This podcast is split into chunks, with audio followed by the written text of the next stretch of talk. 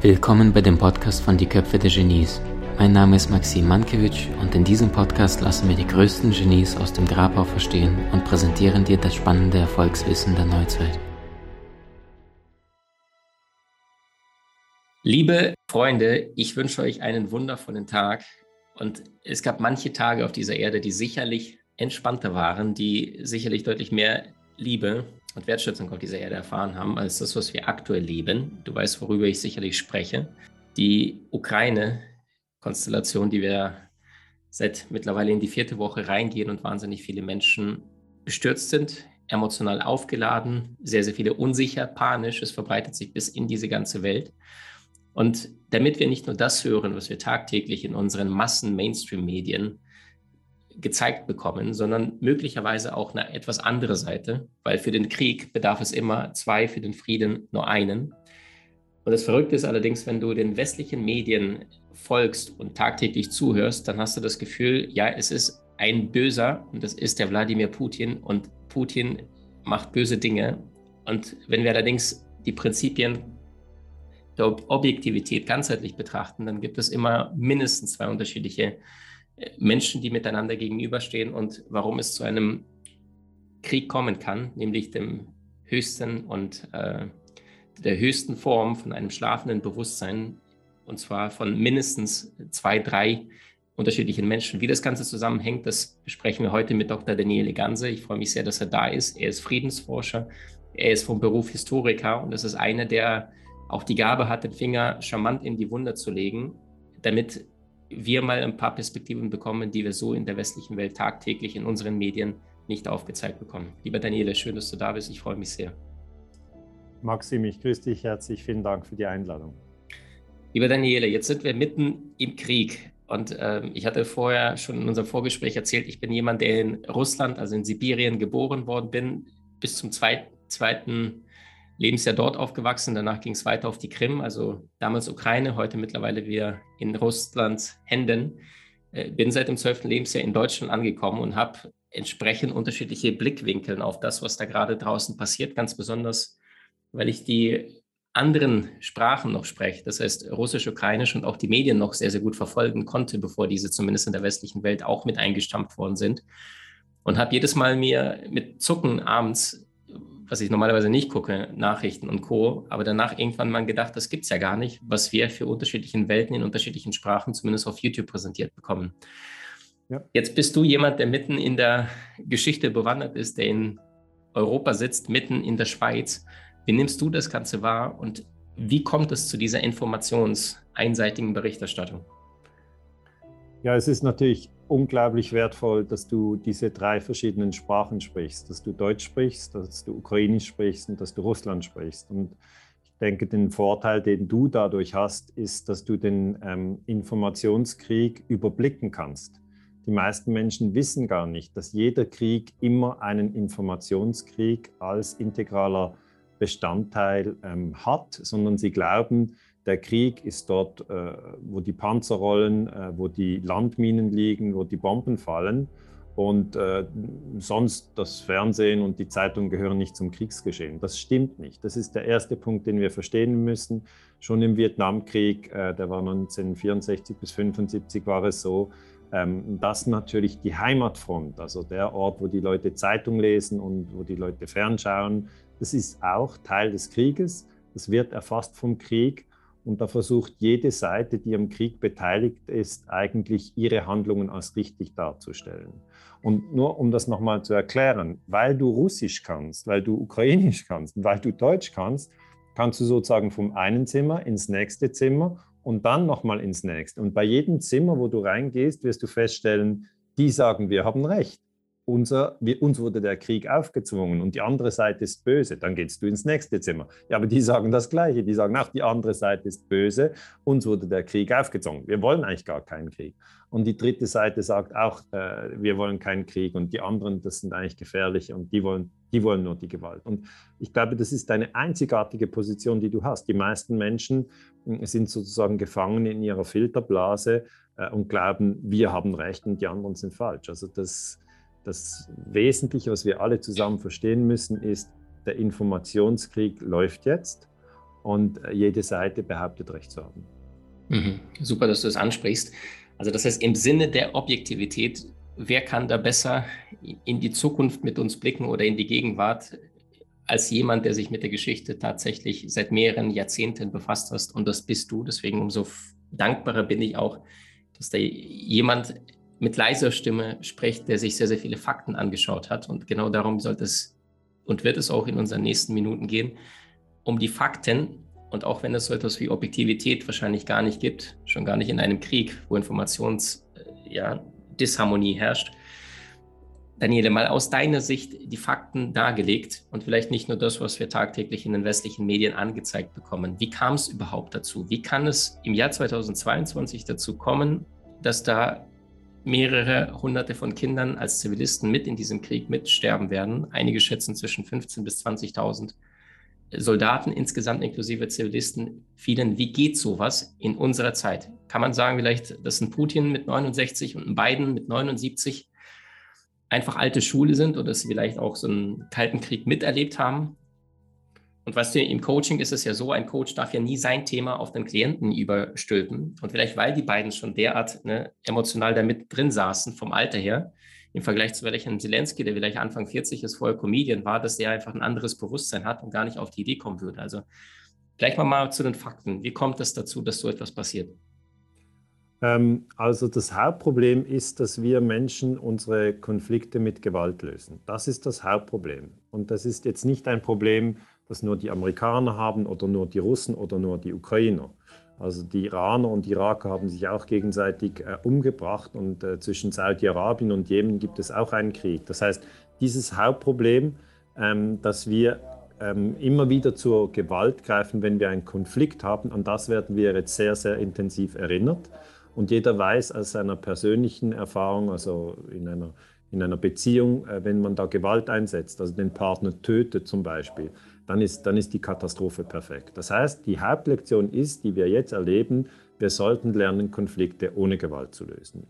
Und wenn ich in der Geschichte zurückgehe, am Schluss des Zweiten Weltkriegs gab es das sogenannte UNO-Gewaltverbot. Dort hat man gesagt, alle Mitglieder der UNO unterlassen in ihren internationalen Beziehungen jede Androhung oder Anwendung von Gewalt. Das, das war jetzt ein Zitat. Also die Mitglieder der UNO unterlassen äh, jeden Einsatz von Gewalt. Und du hast mich jetzt gefragt, um diesen Krieg zu erklären, wie ist es dazu gekommen?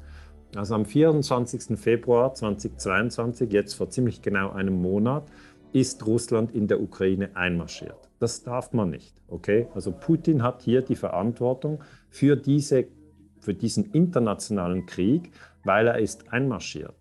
Und jetzt fragt sich natürlich die westliche Welt, ja, wie konnte das passieren? Hat's das, hat's das, Gibt es eine Vorgeschichte? Und diese Vorgeschichte ist jetzt sehr wichtig zu verstehen.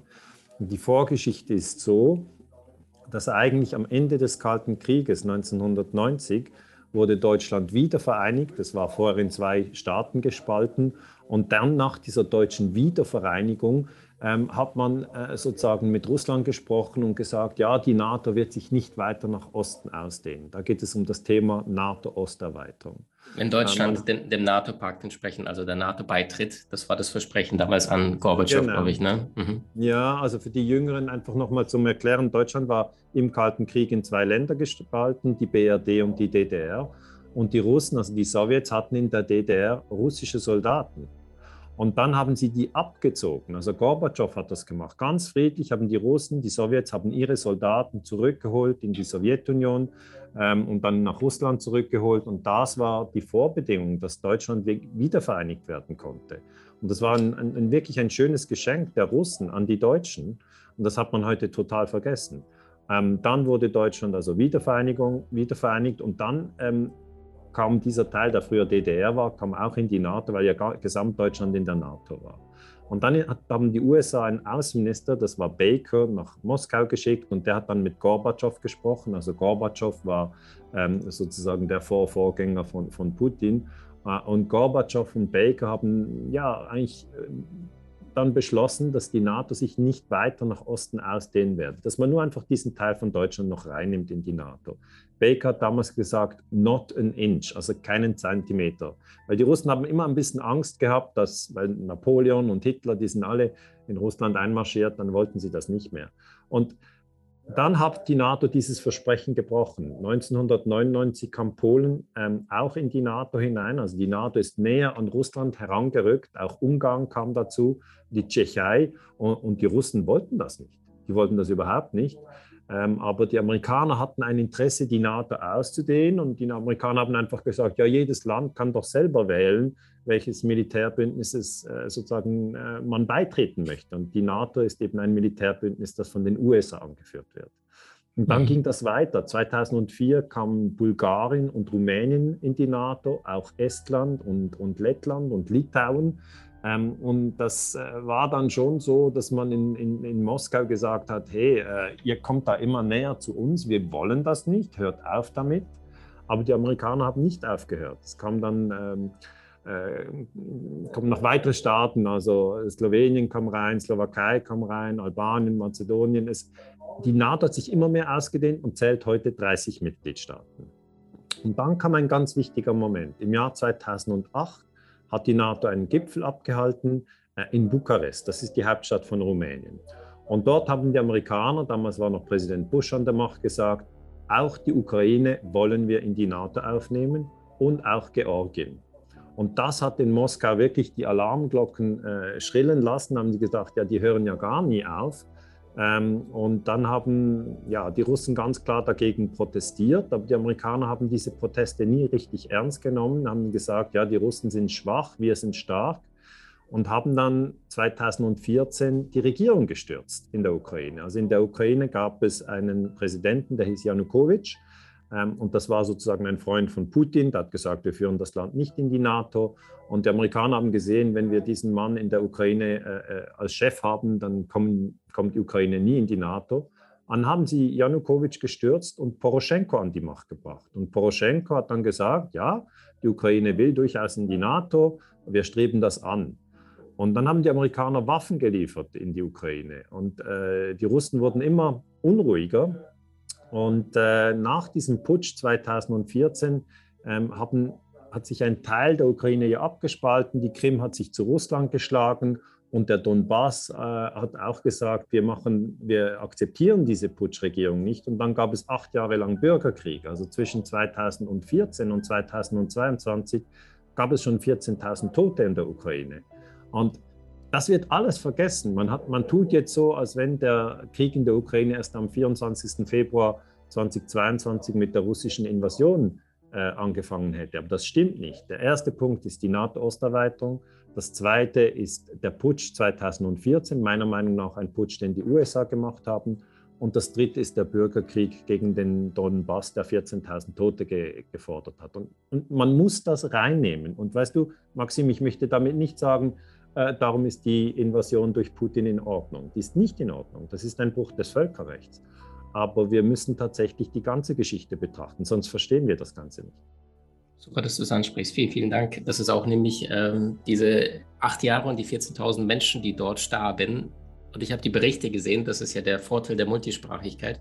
Ja, ja. ich habe die in der deutschen Welt gesehen und äh, da wurde darüber gelächelt und einfach nur irgendein Fake von Journalisten behauptet. Und dann habe ich aber auch gleichzeitig die Interviews gesehen, die vor Ort von Einheimischen gezeigt worden sind, wenn die sagen, äh, wenn wir wieder hören, dass da die Raketen oder die Schüsse fliegen, dann sind wir wieder in unseren Bunkern und dann siehst du äh, alte Omas und Opas, die da in einem Bunker sitzen und ihre Marmeladen da schon auf Jahre Dosen vorbereitet haben, weil sie nicht wissen, wie lange wird es denn diesmal dauern, dass wir in diesem wieder aushalten dürfen in der Donbass-Region. Dass sie auch keinen Pass kriegen, dass sie deutlich für alles länger brauchen als ehemalige russische Bürger, die plötzlich dann zum Ausländer werden.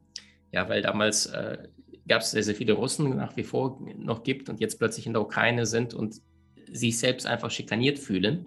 Und das ist etwas, was ja nicht einfach nur, naja gut, da kommt jemand nicht mit der Politik zurecht, sondern da sind sehr, sehr viele Menschen gestorben in der Zeit. Und das ist das, ja, was in der westlichen. Das sind 14.000 genau. Tote.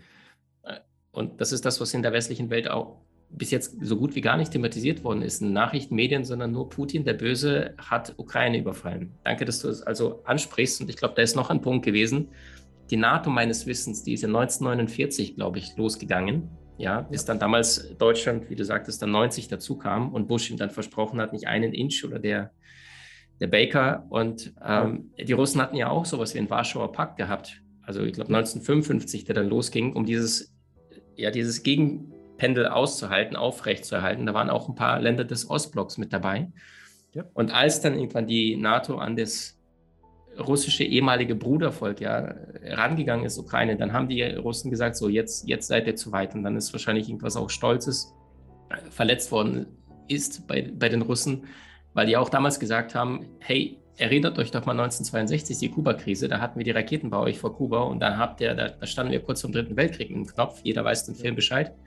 Und jetzt kommt ihr bei uns vor die Haustür und aber alle gleichzeitig sagen, Putin hat Paranoia, ist ein Freak und Co. Und dieses Recht hat man aber den Russen nicht eingeräumt zu diesem Zeitpunkt. Das ist auch wiederum, was wir in den Medien so nicht sehen. Ja. Ähm, also jetzt, wenn ich, ja, wenn ich darf, das, das ist, ist, sogar eine persönliche Geschichte von mir. Ich habe die Kuba-Krise untersucht und da war ich Student, ich war 25 Jahre jung, ähm, Geschichtsstudent an der Universität Basel und dann habe ich halt gesagt, mich interessiert eigentlich dieser Moment, wo wir fast in den Dritten Weltkrieg rein gerutscht wären mit einem atomaren Krieg zwischen USA und Russland. Ich möchte darüber vertieft arbeiten. Ähm, dann ähm, habe ich mir das Thema Kuba-Krise 1962 gewählt und dann hatte ich ein halbes Jahr Zeit, das Thema zu studieren, habe mir mal alle Bücher geholt, die es an der Universität gab. Das waren so 20 Bücher. Und nachdem ich die ersten drei, vier Bücher gelesen habe, habe ich gedacht, ja, die Russen, die sind schon gefährlich und die spinnen ja, die haben da Raketen einfach von, von der Sowjetunion äh, mit, mit, mit Schiffen über den Atlantik gebracht und auf Kuba stationiert. Weil das haben sie wirklich gemacht unter Khrushchev. Das war also ein Vor, Vor, Vor, Vorgänger von Putin. Und da war ich richtig so wütend auf die Russen, weil ich habe gedacht, ja, ich habe jetzt dieses Buch gelesen und da, da steht aber auch ganz genau drin, dass die Russen dort ihre Raketen hingestellt haben. Und da habe ich so gedacht, warum haben die das gemacht? Und da habe ich gedacht, ja, Kennedy, das ist eben Präsident in den USA, ähm, der hat diese Raketen entdeckt am 14. Oktober 1962. Da war es ein hochfliegendes Flugzeug, flog über Kuba, also ein Aufklärungsflugzeug, hat Fotos gemacht.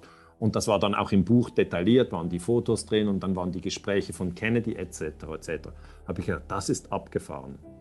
Mhm. Und dann habe ich aber auch andere Bücher gelesen und plötzlich habe ich gemerkt, ah, Moment mal, in Kuba hat die CIA 1961 versucht, die Regierung zu stürzen. Das war die Schweinebucht-Invasion ah, okay, das gibt ja wieder ein anderes Bild. Und die Russen haben in der UNO immer gesagt, wenn ihr immer wieder versucht, Fidel Castro zu stürzen, werden wir irgendetwas machen. Das hat aber niemand interessiert. Und erst da, als dann die Raketen stationiert wurden, äh, hat man reagiert und gesagt, ja, das geht ja nicht. Und was ich dann gelernt habe, Maxim, ist, es wird immer ein Teil der Geschichte weggelassen. Okay? Das heißt, wenn man jetzt sagt, der Krieg hat am 24. Februar 2022 mit der Invasion von Putin in die Ukraine angefangen, dann stimmt das. Es ist so, der internationale Krieg hat dann angefangen und wir müssen das verurteilen, weil die Zivilisten sehr leiden und weil Krieg immer falsch ist. Wir müssen ja lernen, Konflikte ohne Gewalt zu lösen. Aber die Geschichte, wie wir sie auf ARD und Spiegel und Süddeutsche Zeitung etc. hören, ist in dem Sinne nicht vollständig, weil es wird ja gar nicht über die acht Jahre Bürgerkrieg im Donbass und schon gar nicht über den Putsch von 2014 und auch nicht über die NATO-Osterweiterung gesprochen. Und das ist so wie, wenn ich das auf eine persönliche Ebene runterbrechen darf, wie wenn ein Mann total sauer ist äh, auf seine Frau, weil sie fremdgegangen ist, ja. Und wenn die Frau dann, dann den Mann darauf hinweist, dass er auch schon dreimal fremdgegangen ist, dass er das gar nicht hören will, ja. Das heißt, man, man, man hat sehr Schwierigkeiten in diesem Konflikt, wirklich alle Dimensionen zu verstehen. Und das, was ich wirklich versuche, ist, dass ich sage, okay, der Konflikt ist jetzt da, ist sehr gefährlich, weil da sind zwei Atommächte. Die USA sind eine Atommacht, Russland sind eine Atommacht. Die Ukraine ist nur sozusagen der untergeordnete Partner in diesem ganzen Spiel, weil das ist ein Kampf zwischen Washington und Moskau letzten Endes. Und ich sage, wir müssen diesen Konflikt sehr, sehr ernst nehmen und wir müssen ähm, sozusagen diesen Konflikt wieder deeskalieren. Wir müssen zurück an den Verhandlungs Verhandlungstisch. Das ist immer die, die Lösung für einen Konflikt. Aber um dorthin zu kommen, müssen wir auch unbedingt die ganze Geschichte über diesen, über diesen schwierigen Konflikt in der Ukraine verstehen. Sehr, sehr gut. Danke, dass du es ansprichst. Ähm, würdest du sagen, Zelensky, der gerade äh, in der Welt einen Kultstatus erreicht, auch äh, gefeiert wird als der mutige Mann, der sich immer mehr länger den Bart wachsen lässt, der sein Land heroisch verteidigt und auch in der westlichen Presse ähm, das gezeigt wird. Wenn man allerdings aus einer möglichst objektiven Stadtwinkel oder Blickwinkel das Ganze betrachtet, ähm, dann wurde er vielleicht auch seiner, seines Landes bezüglich äh, der Bedeutung für die Welt äh, oder für die Welt vielleicht auch ein bisschen überschätzt hat, ja, weil er vorher, ich glaube auch im April 2021, als damals die russischen Truppen immer mehr an die Grenze kamen und dann immer mehr positioniert worden sind, dann hat der Biden damals auch zu Zelensky damals gesagt, wir werden dafür sorgen, dass Russland kein Aggressor gegenüber Ukraine wird und dass er sich vielleicht auch zu sicher gefühlt hat in der Bedeutung seines Landes und nicht weit von Europa, dass sie ihn schon nicht hängen lassen und sie dann natürlich auch sich bis zur Zähne bewaffnet haben und dann plötzlich sind mittendrin. Also ist der vielleicht auch eine Art Spielball der Weltmächte zwischen den beiden mit seinem Land reingegangen, wo sehr, sehr viele Tausende von Menschen mittlerweile gestorben sind und, und hat einfach unterschätzt, dass der Westen da zuschaut und relativ wenig aktiv tun kann, weil natürlich auch kein dritter Weltkrieg provoziert werden soll. Ja, ja, ich denke, das kann man so sagen. Also es sind jetzt Zelensky ist der Präsident der Ukraine, das haben jetzt viele Menschen sich gemerkt. Sie wissen, Putin ist der Präsident von Russland, das wissen eigentlich alle. Und Biden ist der Präsident der, der USA, das wissen alle. Und jetzt, wenn wir diese drei Männer nehmen, die sind ja eigentlich jetzt mittendrin in diesem Geschehen. Und da muss man sagen, letzten Endes ist es eine Konfrontation zwischen Putin und Biden. Also diese zwei werden am Schluss entscheiden, ob man in eine, in eine direkte Konfrontation geht, weil das bedeutet ja, dass die NATO zum Beispiel äh, sagt, ja, wir schützen jetzt Zelensky. Also die NATO hätte natürlich die Möglichkeit zu sagen, wir schützen jetzt Zelensky, wir schützen äh, dass er nicht gestürzt wird. Wir schützen den, ja, zum Beispiel den Luftraum in der Ukraine. Ja, aber was passiert dann dann? Dann ist ja die NATO mit 30 Mitgliedstaaten, da ist Deutschland, da ist Norwegen, da ist Polen, da ist Rumänien, da ist Bulgarien, alles, das sind alles Mitglieder der NATO. Wenn die in einen direkten Krieg mit Russland gehen, das wäre das Schlimmste, was uns passieren könnte. Weil dann haben wir eine Konfrontation Russland auf der einen Seite und 30 NATO-Staaten auf der anderen Seite. Und das bedeutet, dass sich der Krieg sofort ausdehnen würde. Er wäre dann nicht auf die Ukraine beschränkt, sondern würde sofort sich über ganz Europa ausdehnen. Und das kann man nicht wollen. Und darum sage ich, man muss sehr, sehr vorsichtig sein. Das ist jetzt nicht ein Konflikt wie zum Beispiel Libyen. Weißt du, Libyen 2011 ähm, hat, äh, Rassen, äh, äh, hat, haben die Franzosen, haben die Norweger, äh, haben die USA und Großbritannien Libyen bombardiert. Und dann haben Gaddafi wurde getötet und das war's dann. Es ist nicht mehr viel passiert. Also niemand konnte sich da groß wehren. Ähm, und ähm, äh, Putin hat das damals beobachtet und die Chinesen haben das damals beobachtet, weil sie haben im UNO-Sicherheitsrat das Okay gegeben für eine, für eine Flugverbotszone über Libyen. Das hatten die USA und Frankreich und England haben das damals gefordert. Aber dann haben die NATO-Staaten daraus einen einen, äh, einen Angriffskrieg gemacht und haben tatsächlich nicht nur eine Flugverbotszone eingerichtet, sondern das ganze Land bombardiert. Das war niemals in der UNO-Resolution drin 2011. Und Stoltenberg, der NATO-Generalsekretär, der jetzt viel in den Medien ist, der hat als norwegischer Premierminister hat der Libyen bombardiert. Der sollte nicht so groß rüber reden und sagen, man darf keine anderen Länder angreifen. Er hat es selber gemacht. Und das heißt, wir haben hier immer wieder diese Situation, dass nur Menschen, die überhaupt nichts wissen, was in den letzten 30 Jahren äh, passiert ist, die kann man so, sozusagen in die Irre führen. Aber jeder, der merkt, ähm, na, da sind ja schon viele Dinge passiert in den letzten 30 Jahren, die verstehen, wenn sie lange darüber nachdenken, wir haben ein Problem mit der Gewalt. Das ist das Grundproblem. Also als die USA den Irak 2003 bombardierten, da war es schon mal klar, oh, wir haben ein Problem mit der Gewalt. Warum tun wir das einfach? Warum tun wir das immer wieder? Und jetzt ist dieses Problem mit der Gewalt auf einer viel höheren Ebene, weil wir jetzt wie bei der Kuba-Krise vor einer möglichen nuklearen Konfrontation sind. Und das macht die Sache so gefährlich. Und ich glaube, darum wollen so viele Menschen jetzt wissen, was ist da genau los in der Ukraine? Wie kam es zu dieser russischen Invasion, die ganz klar illegal ist?